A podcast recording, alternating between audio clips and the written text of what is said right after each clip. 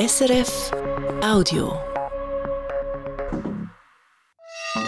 SRF 2 Kultur Wissenschaftsmagazin.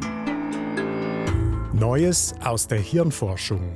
Im menschlichen Gehirn gibt es Zellen, die viel mehr können als bisher gedacht. Neues aus der Artenforschung. Warum auf der einen Insel bestimmte Tiere vorkommen und auf der anderen nebenan eben nicht. Und zum Schluss der Sonnenwind. Wie Stück für Stück seine Geheimnisse gelüftet werden, etwa was den Strom aus geladenen Teilchen von der Sonne eigentlich antreibt. Mein Name ist Daniel Theiss. Willkommen zum SRF Wissenschaftsmagazin. In unserem Gehirn, bei unseren Hirnzellen, da herrscht strikte Arbeitsteilung. Es gibt die einen Hirnzellen, das sind die intellektuellen Plappermäuler. Und dann gibt es die, die dafür sorgen, dass überhaupt geplappert werden kann. Das sind die Handwerker, die dafür sorgen, dass alles funktioniert. Während also die Neuronen kommunizieren, Signale verarbeiten und uns denken und fühlen lassen, halten die sogenannten Gliazellen die Infrastruktur aufrecht. Sie versorgen das Gehirn mit Nährstoffen und entsorgen den Abfall. Soweit die Lehrmeinung. Doch jetzt ist Schweizer Forschern erstmals der Nachweis gelungen, in unserem Gehirn gibt es auch Zellen mit zwei Berufen. Astrozyten, die sowohl schlau als auch fleißig sind. Katharina Boxler berichtet. Der Verdacht besteht schon länger, der Nachweis erst seit kurzem. Es gibt Gliazellen, die mehr können als füttern, stützen und putzen. On a démontré qu'ils sont intelligentes et qu'ils participent activement à la performance du cerveau. Andrea Volterra und sein Team haben eine kleine Gruppe von Gliazellen entdeckt, die nicht nur zudient, sondern aktiv an der Leistung unseres Gehirns beteiligt ist. Diese Zellen, eine spezielle Art von Astrozyten, seien intelligent, sagt Andrea Volterra, Neurowissenschaftler an der Universität Lausanne und am Wyss Center für Bio- und Neuroengineering in Genf mehr als ein Vierteljahrhundert schon erforscht er Gliazellen, jene lange unterschätzte Zellgruppe. Und er rehabilitiert sie. Die von seinem Team identifizierten Zellen seien mit Millionen von Synapsen verbunden, also mit jenen Strukturen, über die Nervenzellen Informationen austauschen. Und diese Gliazellen dirigierten das komplexe neuronale Konzert. il fait un autre rôle un peu comme un chef d'orchestre qui peut coordonner beaucoup de neurones qui ne sont pas liés entre eux. C'est une des fonctions qui semble venir à la surface récemment. Der neu entdeckte Zelltyp dirigiere mit Chemie, und zwar mit Glutamat, einem wichtigen stimulierenden Botenstoff, den auch Neurone freisetzen, um einer benachbarten Zelle ein Signal zu senden. Den ersten direkten Nachweis für das Multitasking dieser speziellen Gliazellen liefern neueste molekularbiologische Methoden wie die Einzelzelltranskriptomik. Damit ist es möglich, die Aktivität der Gene jeder einzelnen Zelle zu vermessen. In diesem spezifischen Fall zeigt sich, die unterschätzten Gliazellen halten nicht nur die Infrastruktur für den Funkverkehr der Neuronen aufrecht, sie reden auch selber mit. Et pour faire ça, ils ont besoin de communiquer aussi avec des médiateurs chimiques. Et donc, nous, on découvre euh, cette sous-population spécifique dédiée à la communication glutamatergique. Seit vielen Jahren schon suchen Forscherinnen und Forscher nach solchen Gliazellen mit Spezialbegabung. Doch genauso lang ist auch die Geschichte widersprüchlicher Resultate. Denn weil es verhältnismäßig wenige Zellen sind, wurden sie manchmal gefunden und manchmal eben auch nicht. Mit der Entdeckung aus der Westschweiz hat das Zweifeln ein Ende. Das freut Glia-Forscher wie den an der Studie nicht beteiligten Christian Henneberger von der Universität Bonn. Was ich daran besonders spannend finde, ist, dass es halt eine Debatte potenziell auflöst, die relativ viele Leute die letzten 10, 20 Jahre beschäftigt hat. Ja, und es ist inspirierend, würde ich sagen.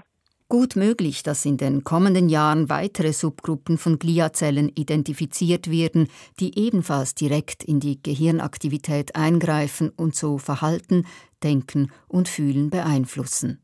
Es ist durchaus möglich, dass diese anderen Subtypen eben völlig andere Funktionen haben und eventuell dann komplexere Vorgänge im Hirn eben auch völlig anders beeinflussen können. Das ist das Spannende eigentlich daran, ne?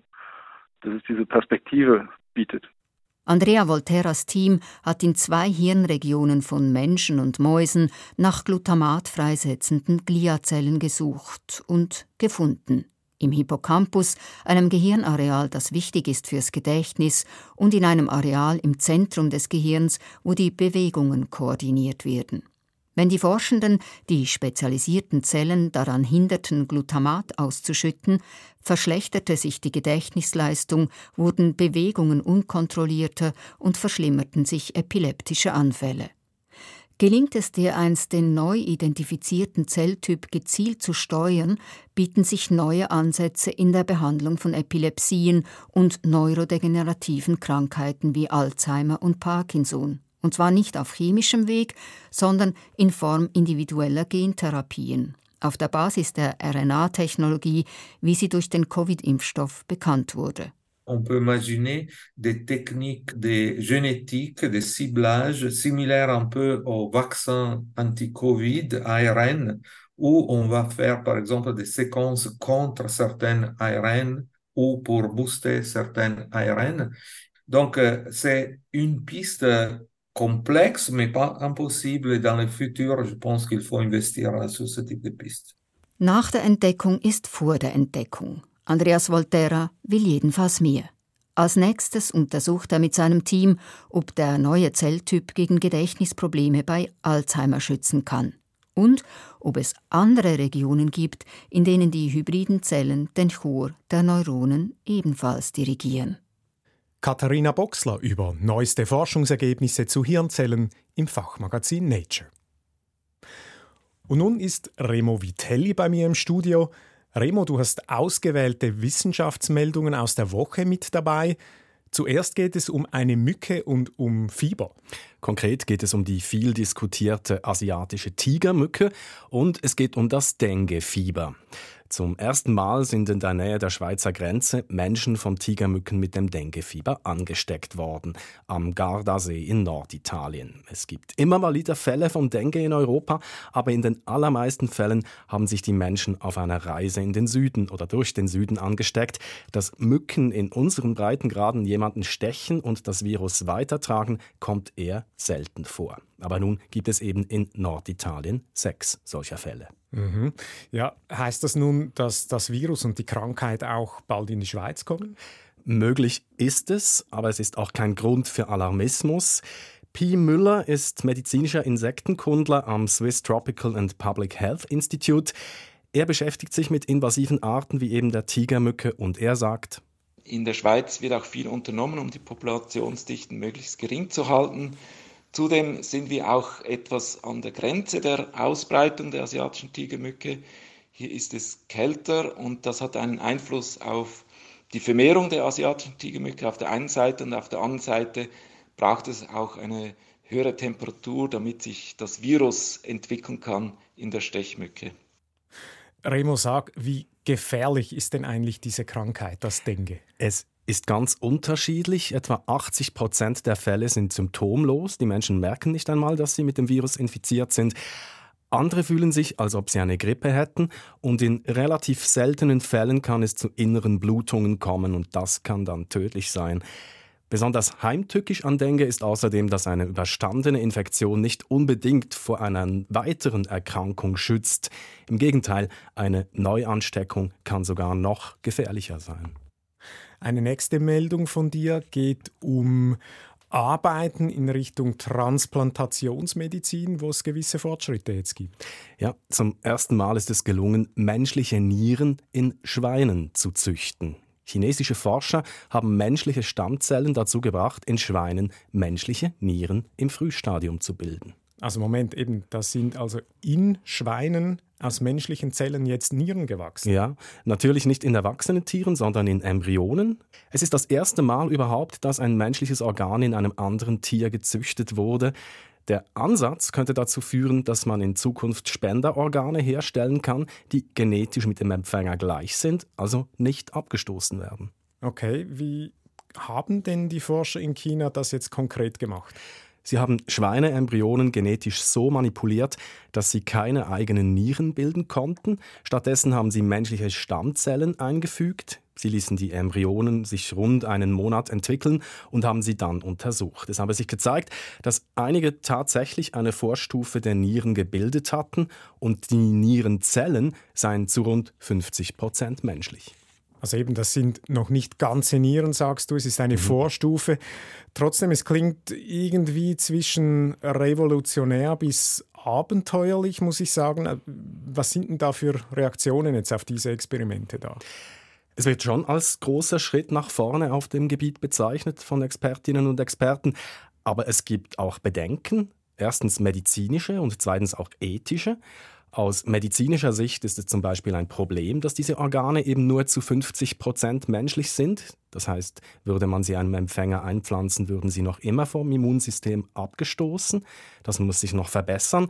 Und aus ethischer Sicht muss man sagen, es wurden hier Chimären gezüchtet, Mischwesen aus Mensch und Tier. Mhm. Und man hat bei der Untersuchung der Schweineembryonen nicht nur in den Nieren menschliche Zellen gefunden, sondern auch im Gehirn.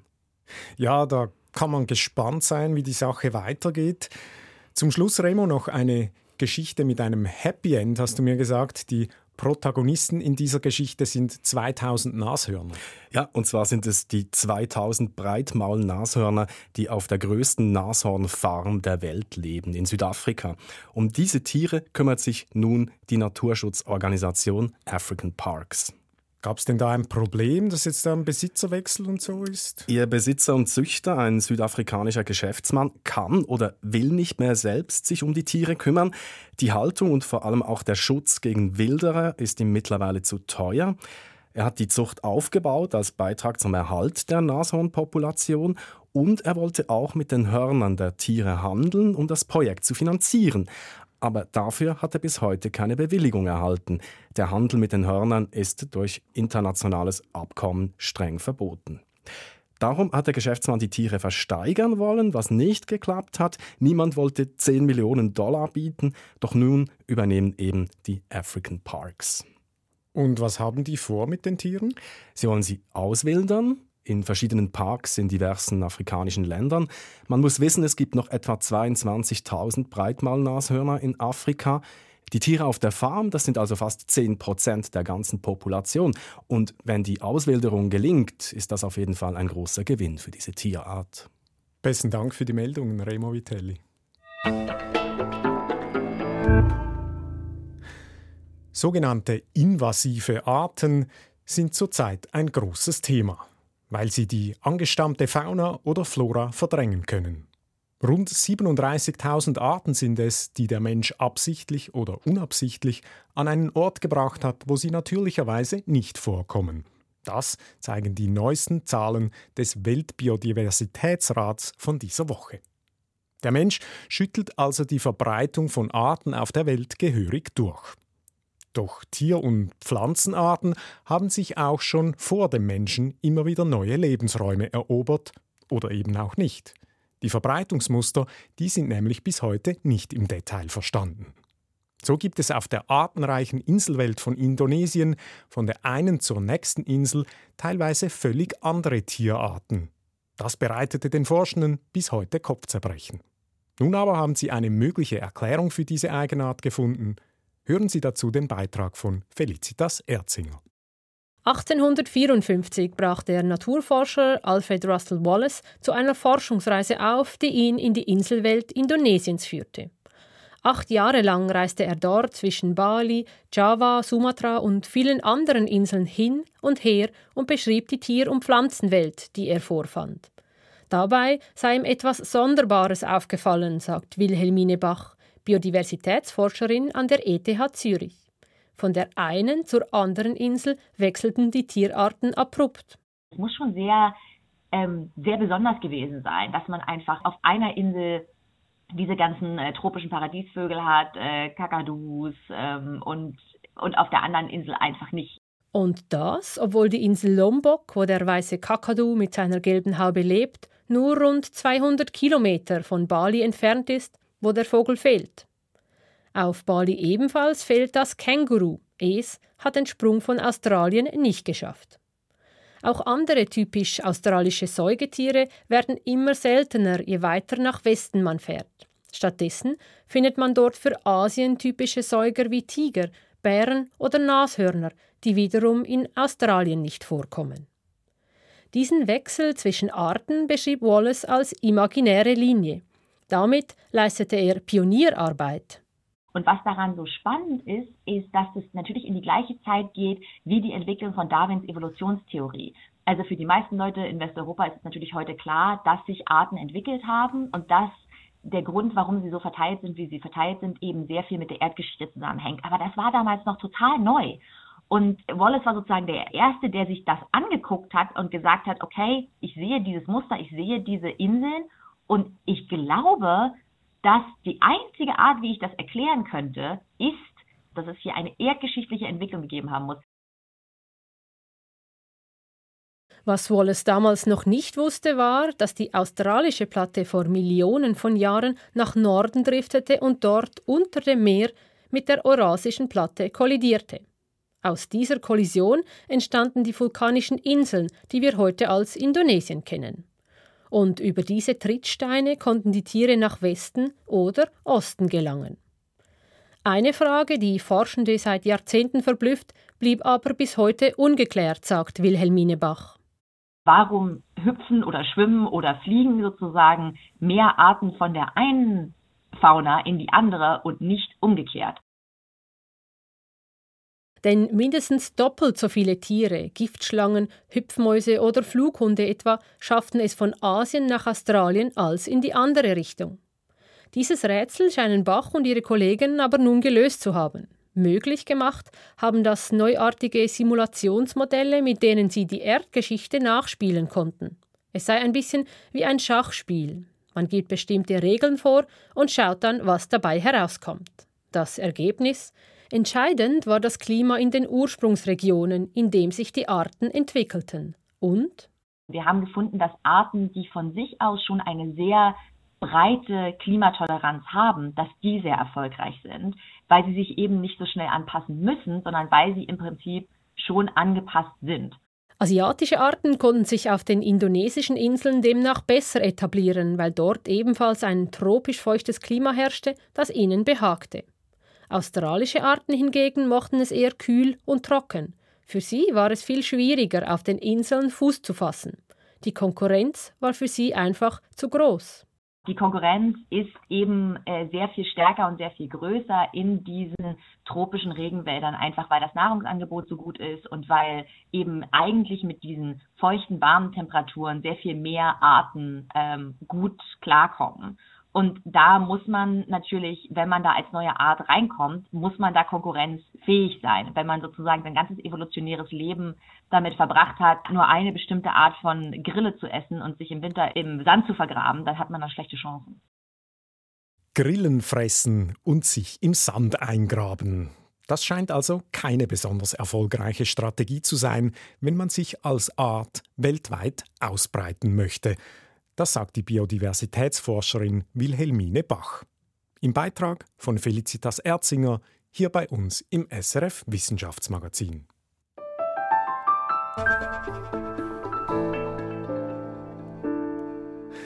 Der Sonnenwind, das ist ein Strom von elektrischen Teilchen, der von der Sonne aus mit hoher Geschwindigkeit wegfliegt. Auf der Erde ist der Sonnenwind gleichsam geliebt und gefürchtet geliebt von den Menschen, die Polarlichter mögen und gefürchtet, weil der Sonnenwind Satelliten zerstören und Stromausfälle verursachen kann. Vom Sonnenwind ist allerdings vieles noch nicht richtig verstanden. Doch nun hat ein Forschungsteam mit Schweizer Beteiligung mit Hilfe von Daten der europäischen Raumsonde Solar Orbiter ein ganz grundlegendes Geheimnis des Sonnenwinds gelüftet, nämlich seinen Antrieb. Wie der Sonnenwind entsteht und was das mit uns zu tun hat, erzählt uns Anita von Mont. Ohne Sonne gäbe es kein Leben auf der Erde. Doch auf der Sonne selbst ist es höllisch ungemütlich.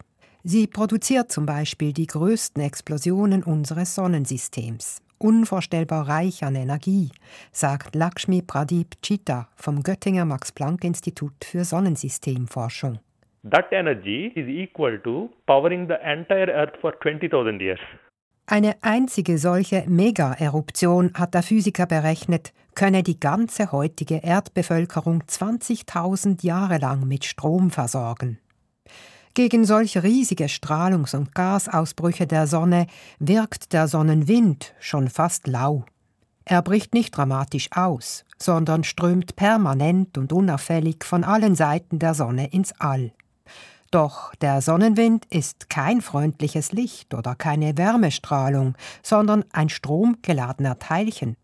Die schießen mit Geschwindigkeiten von bis zu 800 Kilometern pro Sekunde aus der Corona, dem extrem heißen Strahlenkranz der Sonne, sagt Pradip Chitta. The solar corona is basically getting expanded to speeds of nearly 500 to 800 kilometers per second.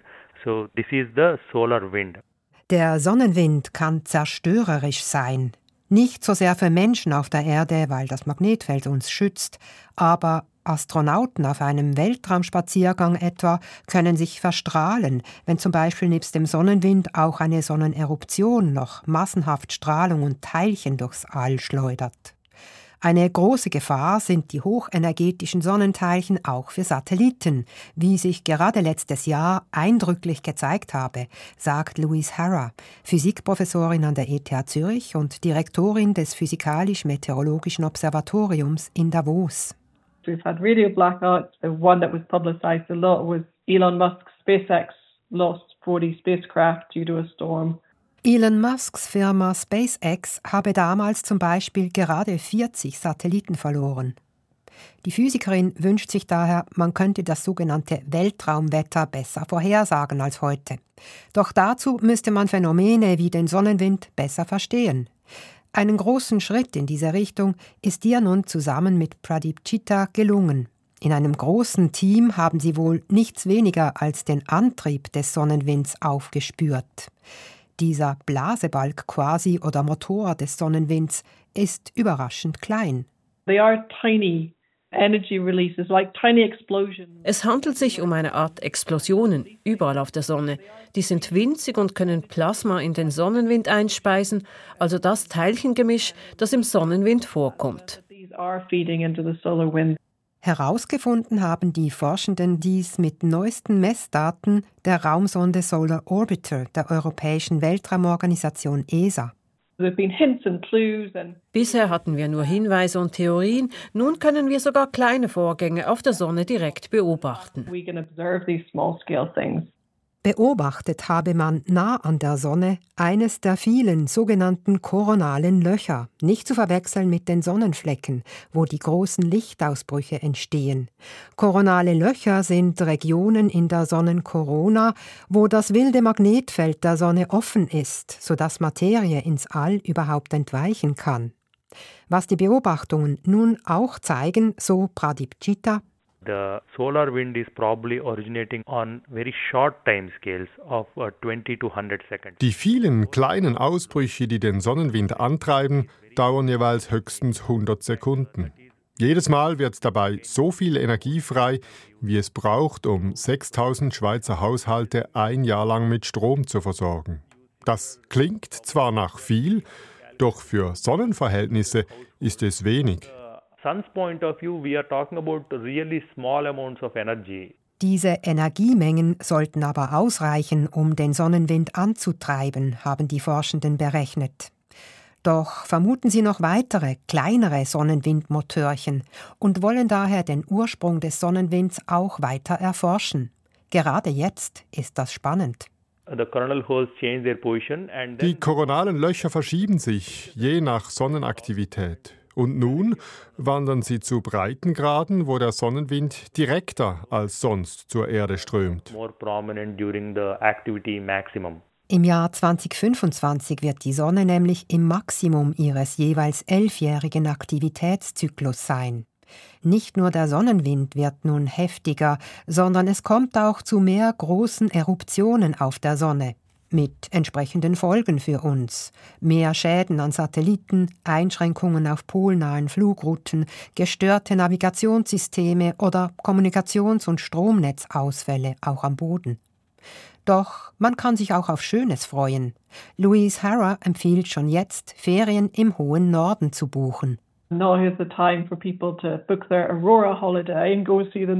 Man sieht dort schon jetzt mehr Polarlichter und die dürften die nächsten Jahre noch zunehmen. Die leuchtend bunten Lichterscheinungen entstehen, wenn die energiereichen Sonnenteilchen ins Erdmagnetfeld eindringen und dann mit den Gasen der Erdatmosphäre reagieren. Beim Nord- und Südpol, wo das Magnetfeld dem Erdboden am nächsten ist, sieht man die Polarlichter am besten. Doch mit etwas Glück könnte das in den nächsten Jahren auch in der Schweiz klappen. Schönes und Zerstörerisches sind beim Sonnenwind nahe beieinander. Das war ein Beitrag von Anita von Mont. Das war's bereits schon wieder für heute vom SRF Wissenschaftsmagazin. Produzentin dieser Ausgabe war Felicitas Erzinger und mein Name ist Daniel Theiss. Das war ein Podcast von SRF.